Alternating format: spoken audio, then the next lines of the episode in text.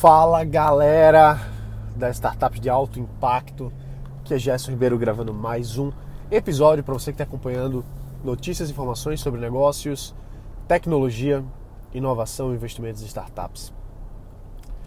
E tem uma, uma técnica, vamos dizer assim, uma estratégia que eu vi funcionando algumas vezes e que eu queria compartilhar com vocês aqui. Eu já falei um pouco dela, mas eu queria aprofundar um pouco mais que é uma, start, uma, uma startup, é, uma, é uma, uma estratégia utilizada por algumas startups que hoje são grandes empresas e que trouxeram uma, uma demanda bem interessante da parte dos clientes, de consumidores, de usuários, para essas, essas empresas.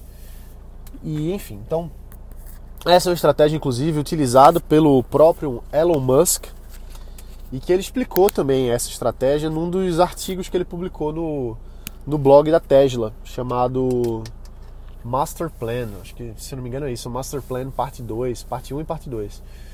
E ele escreveu esse Master Plan 10 anos antes. Né? Então ele escreveu aquele plano, 10 anos depois ele mostrou a segunda parte do plano.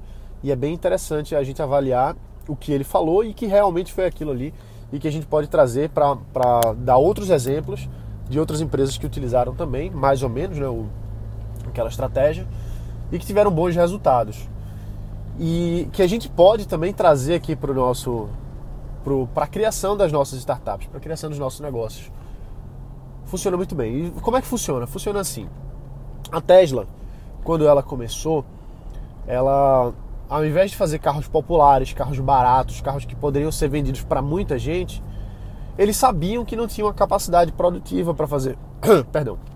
Não tinham a capacidade produtiva para fazer muitos carros. Eles ainda estavam e estão ainda agora, né? É, num processo de descoberta da indústria, assim, de, de conseguir fazer, de conseguir entregar. Existem muitos desafios para montar uma indústria grande, automobilística, uma coisa muito intensiva de capital, é, principalmente na tecnologia nova, vamos dizer assim, né? Tecnologia de carros carros elétricos é uma coisa nova. É uma coisa. Tá, tá, tá aí há muitos anos, beleza, mas ainda assim não é em larga escala como a gente tem os carros a gasolina, diesel e por aí vai. Então é difícil fazer. Então se eles fossem começar fazendo carros baratos para vender muito, ia ser muito difícil, porque eles não iam conseguir nem atender a demanda. E outro detalhe também, vender um carro barato traz menos dinheiro para a loja, para a fábrica. Então o que, que eles focaram em fazer? Eles focaram primeiro em vender carros muito caros, carros de luxo, carros esportivos, carros de desejo. Então tem várias coisas que essa simples decisão, que não é simples, mas uma, uma pequena decisão, vamos dizer assim, tem repercussões muito grandes que duram 10, 20 anos. A decisão é: vamos fazer carros de luxo, porque a gente vai cobrar muito mais caro, a gente vai ter que fazer muito menos quantidade de carros e a gente, nessa, nessa diminuição de quantidade e aumento de preço, a gente consegue se capitalizar para conseguir melhorar nossos processos para depois, na fase 2, na fase 3, nós fazemos carros mais populares, carros médio populares e carros populares. E por aí vai. Então, não só isso, não só isso, mas não só a questão da quantidade de carros, que é difícil fazer muitos carros, e o preço, que é melhor você ter poucos carros, poucos clientes, que você capitaliza mais, você coloca mais dinheiro para dentro, trazendo um, um, um, produto de maior valor agregado por ser um carro esportivo, ser um carro de desejo. Então tem esses dois pontos, mas além disso, e aí é o que é o, o detalhe interessante que a gente pode juntar nessa, nessa tríade de, de. Gostaram da palavra? Tríade, olha só. É, nessa tríade de de, de vantagens, de qualidade, de, de, de estratégia para esse momento, é o fator de se é uma coisa cara, exclusiva, segmentada, luxuosa, vira uma coisa de desejo. Então, as pessoas que têm condições de comprar um carro middle range, ou seja, assim, uma faixa de preço média, as pessoas que só têm a condição de pagar um carro mais popular, elas não vão comprar aquele carro esportivo, mas elas vão desejar aquele carro esportivo. Elas vão ficar loucas por aquilo ali. Nunca vão poder. Na maioria das vezes, nunca vão poder. mas vão querer. Vão ficar vendo carro, vão olhar na rua e ficar doidinho. E aí essa é estratégia legal, porque lá na frente, a estratégia da Tesla, que está se consolidando agora, é lançar carros que não são esportivos. Lançar carros que são mais baratos, que eles podem fazer em maior quantidade. Só que aí eles já têm uma demanda muito grande. Por isso que eles lotam aí a, a quantidade de, de reservas de carros. Os caras faturaram alguns bilhões, bilhões de dólares só das pessoas pagarem para reservar os novos carros deles. E isso iria demorar meses para serem entregues. Né? Então, vê que coisa interessante. Eles criaram uma demanda, criaram uma necessidade, criaram um desejo. Primeiro lançando um carro muito caro, um carro de luxo, um carro esportivo, para só depois eles lançarem os carros mais baratos, carros mais em conta, que, é, que são, que, que são para a grande massa, vamos dizer assim. Então, é a mesma coisa, vamos, vamos analisar aqui de uma outra indústria que não fez isso, mas poderia ter feito. Claro que são jogos diferentes. Esse sempre foi o plano da Tesla. Mas vamos ver, por exemplo, quem é que não gostaria, quem é que não sente um desejo de uma Ferrari? Pô, qualquer pessoa, no mínimo, reconhece que uma Ferrari é um carro diferenciado. É algo que é, é além do carro, não é um carro mais. Aquilo ali é uma nave, aquilo ali é um, é, é um objeto de desejo. Ah, Gerson, mas eu não sou fissurado em carro. Tudo bem, eu também não. Mas, claro que uma Ferrari é uma Ferrari. Não quer dizer que eu vá comprar uma Ferrari, mas quer dizer que uma Ferrari é uma Ferrari. Existe um, uma, uma mística, alguma coisa assim, em torno da Ferrari. Então imagina se a Ferrari agora começasse a produzir carros mais baratos para o público em geral. Com certeza iria existir uma demanda gigantesca para isso, porque todo mundo quer ter uma Ferrari. Todo mundo quer ter uma Ferrari. Mesmo os que não querem ter uma Ferrari, mas sabe a, aquela coisa ali. Então, se eles abrissem um carro mais barato, que a pessoa teria é, vontade, vamos dizer assim, de comprar num, num preço mais barato, ela teria uma tendência maior para aquele carro porque já foi validado como sendo um carro de luxo, de qualidade, caro e por aí vai. Então, existe o status, existe a, uma série de coisas que faz uma pessoa desejar alguma coisa específica. Então, baseado nisso tudo, Veja como a Tesla fez e está se provando verdadeira essa, essa premissa de vamos fazer uma coisa selecionada, uma coisa cara, uma coisa luxuosa, para depois a gente abrir isso aqui para outras pessoas. Quem foi que fez isso também? O Uber. O Uber não começou sendo uma empresa de táxi, vamos dizer assim, atendendo a todo mundo. Não. O Uber era no começo Uber Black, Uber selecionado, carros excelentes, motoristas de paletó e gravata. Eu não estou falando nem no Brasil, estou falando fora, quando realmente começou. O negócio já começou muito luxuoso. Então pedir um Uber era praticamente você ter um motorista particular. Você ter um motorista que vai lhe atender. É, e que isso gerava uma demanda das outras pessoas de ah, poxa, andar de Uber é coisa de gente rica. Andar de Uber é uma coisa selecionada, andar de Uber é uma coisa especial. Então, quando você tem essa, essa visão das pessoas, as pessoas pode até ser que ela não tenha aquele dinheiro para fazer aquela para pagar aquela corrida do Uber, mas ela deseja, ela gostaria. E aí quando o Uber começa a, a entregar para a gente serviços mais em conta, você já tinha necessidade antes, você já tinha o desejo, você já queria, e agora fica mais fácil. Então, veja que coisa interessante. Isso é o oposto. Tudo isso aqui que eu falei é o oposto do que a maioria das pessoas acredita que é o, o objetivo de uma startup no começo. Todo mundo pensa que uma startup tem que ser uma coisa escalável, tem que ser uma coisa que a gente já deve começar buscando milhões de usuários. Isso não é verdade. Não é verdade. Isso aí é uma grande, é um grande equívoco das pessoas que estão iludidas de achar que já vão começar com a coisa escala.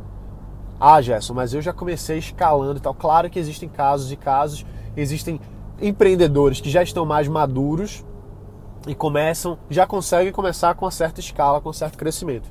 Mas no geral, principalmente para quem está mais começando, como o próprio Elon Musk, como eu acabei de falar aqui agora, ao invés de querer escalar a construção de carros para ter muitos, ele preferiu focar em, em algumas dezenas de veículos, algumas centenas de veículos, alguns milhares de veículos, aos pouquinhos, para aprender o processo de fabricação, para conseguir entregar uma experiência excepcional para os seus clientes, para conseguir entender aquela dinâmica toda ali, para depois ir escalando aos poucos.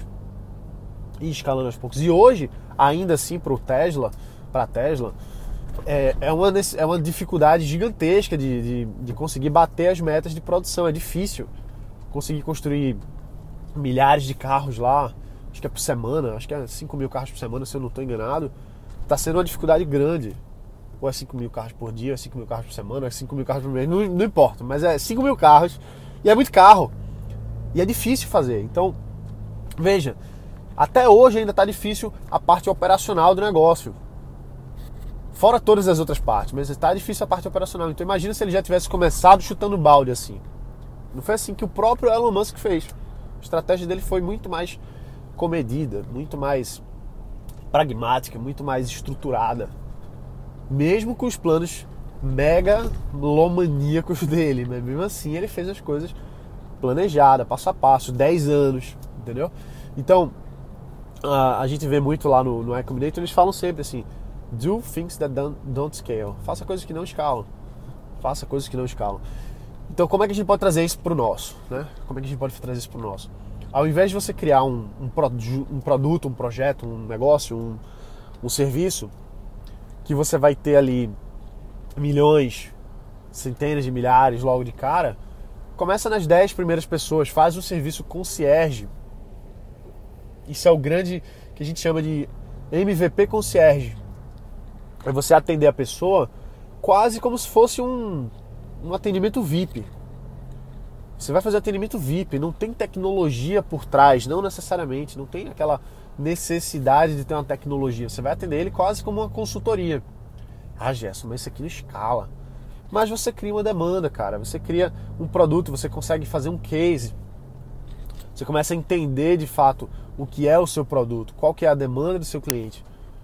E vocês fazendo isso num, num, num valor mais alto, numa, de uma forma que dê um, um tchan, vamos dizer assim, um, um, um aspecto de ser algo selecionado, ser alguma coisa mais exclusiva, você gera necessidade. As pessoas vão ver assim, poxa, esse produto aqui é um produto VIP, é um produto black, um produto prime, um produto premium.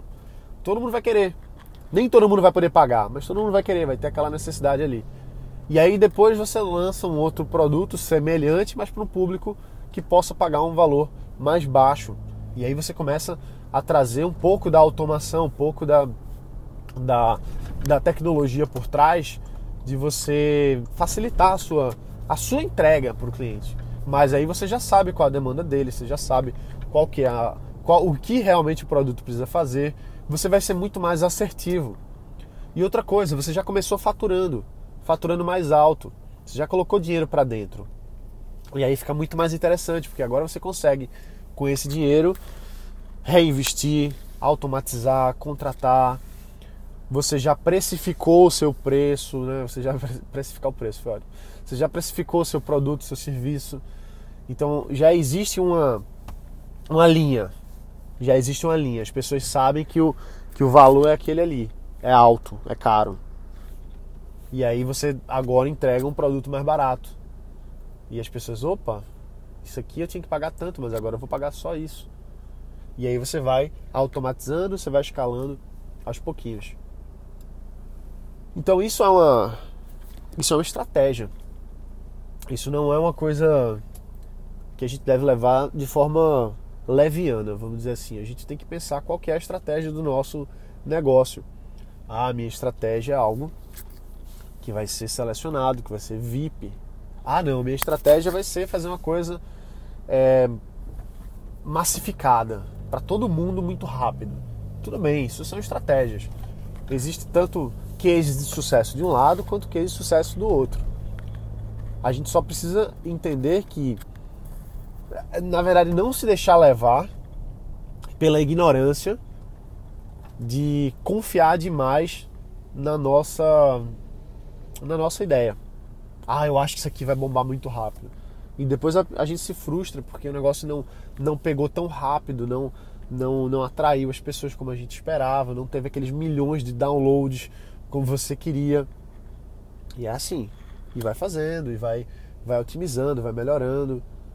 Tudo bem, você pode ir pelo lado que você quiser, você é o dono do seu destino. Mas saiba que existe existem estratégias, tá? Existem coisas que já são usadas há muitos anos, ninguém está inventando isso agora, ninguém está falando disso agora.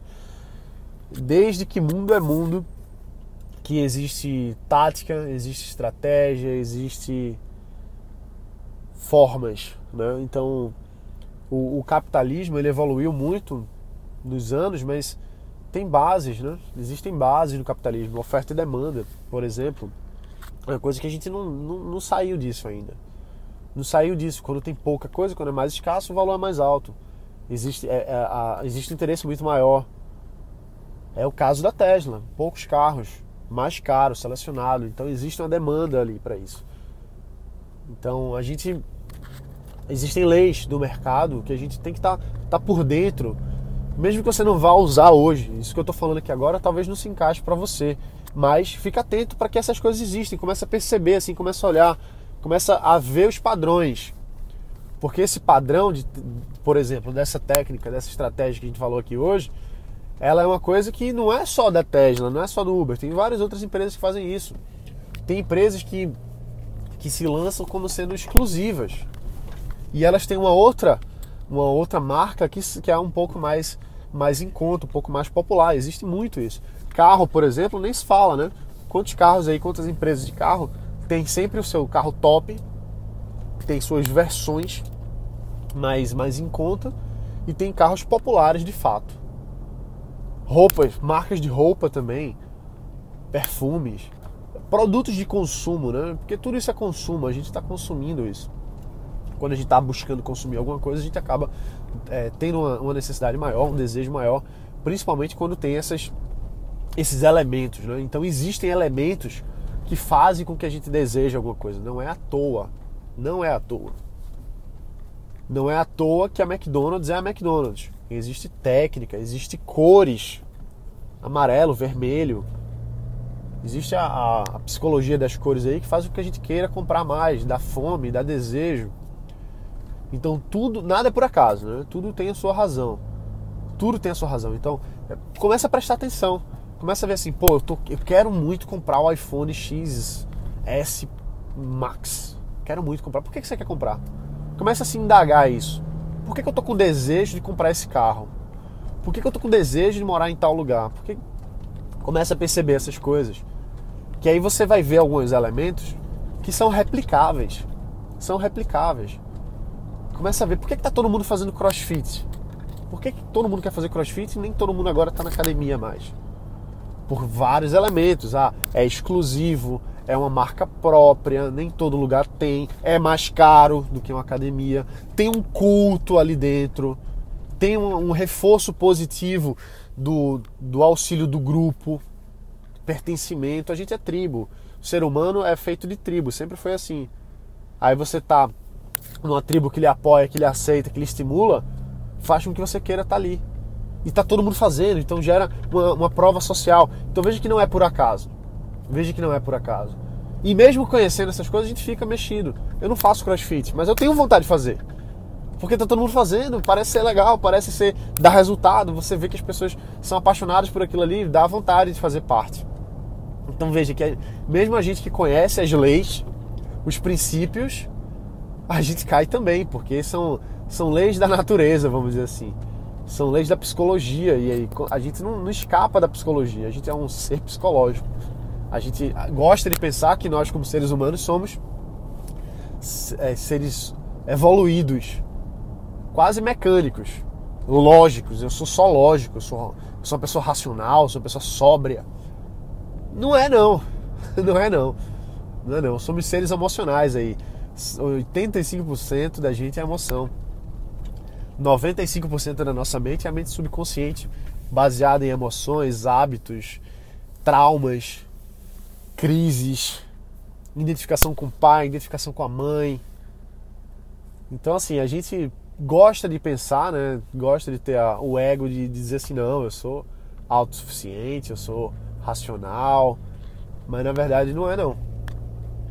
E talvez quem você esteja me ouvindo agora aí tá, tá rebatendo automaticamente, né? Já é o ego dizendo assim, não, nada a ver. Os outros podem ser, mas eu não. não é assim? Então, mas não, mas na verdade a gente está sendo mexido por isso o tempo todo. Cores, cheiros, estratégias sociais, mídia. A mídia faz isso lindamente, né? Então, existem técnicas para isso. Pessoas que já estão aí há centenas de anos né, aprendendo e implementando e validando cada vez mais. E a gente, às vezes, é massa de manobra para as marcas, para as empresas, para os governos, para a mídia. Então, vale a pena prestar atenção nessas coisas para você conseguir aplicar no seu negócio. Fazer um produto mais selecionado, fazer alguma coisa mais diferenciada. E aí você vai ver que você vai ter outros resultados. Muita gente tenta faz, tem até um produto bom, mas não sabe vender, entrega de qualquer jeito. E aí não, não cresce tanto. E aí, ah, mas eu não quero usar essas técnicas, eu não quero usar essas táticas, não sei o que, e acaba não evoluindo, né? Então a gente. Existem leis que a gente precisa estar atento para poder usar a nosso favor. Então isso aí, pessoal, é por aqui que a gente fica hoje, dando uma reforçada, uma avaliada mais profunda nessa estratégia de, de premium, né? De, de fazer algo selecionado, diferenciado para ter uma maior necessidade do público, uma maior demanda para aquilo ali que a gente está fazendo. Beleza? Então é isso aí, a gente se vê aqui na próxima. Um forte abraço, bota para quebrar e a gente se vê aqui na próxima. Valeu!